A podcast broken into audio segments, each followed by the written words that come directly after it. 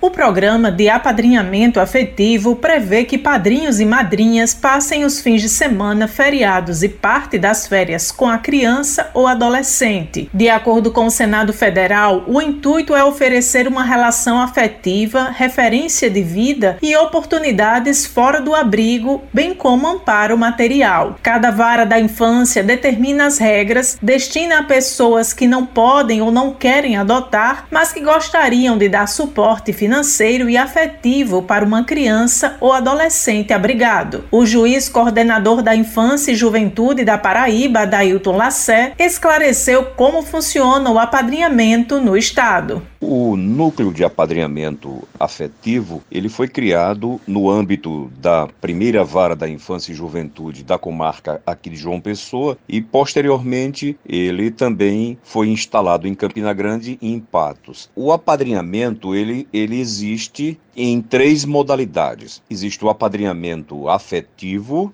o apadrinhamento social e o apadrinhamento financeiro. Ou seja, no apadrinhamento afetivo é aquele onde a pessoa pode apadrinhar uma criança a partir de 8 anos de idade e levar essa criança para casa nos finais de semana, nas férias, nos feriados, conviver com ela como se fosse um membro de sua família. O apadrinhamento afetivo não é uma guarda, tutela ou adoção. O juiz explicou ainda como os interessados devem fazer para participar deste grupo.